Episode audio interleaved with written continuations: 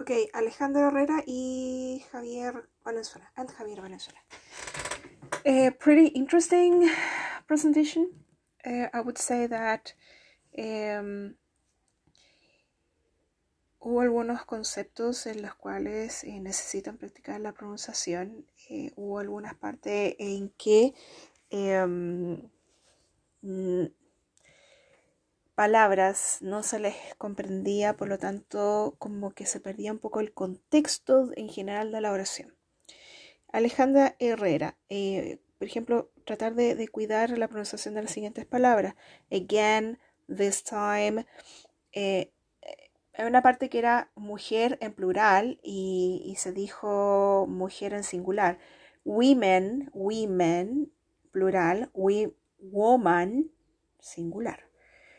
Eh, palabra pressure, friends, being a woman o being women, no, porque en realidad era como, ahí está como un poco extraño, porque being a, a women, a es para decir una, y no puede decir como mujeres. Eh, por ejemplo, siendo una mujeres, entonces como que no hay concordancia. Em, is difficult y luego we, mm, mm, mm, hay una parte que no logré captar las palabras, better way, uh, Ministry of Education, Engineering, Art Catalog. Um, en realidad la palabra catalog se utiliza más como para eh, concepto de, de catálogo, no de ser categorizado.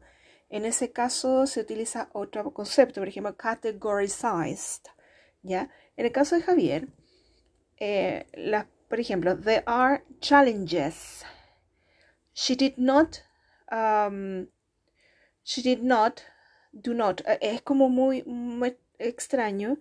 Eh, en realidad, she did not perform.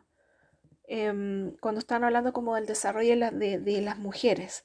20%, la palabra percent, luego eh, dijo algo de gap, una palabra que no comprendí, narrow, narrowing, narrow, me, me, como me faltó la palabra anterior, en realidad eh, me costó dificultar el contexto en lo demás.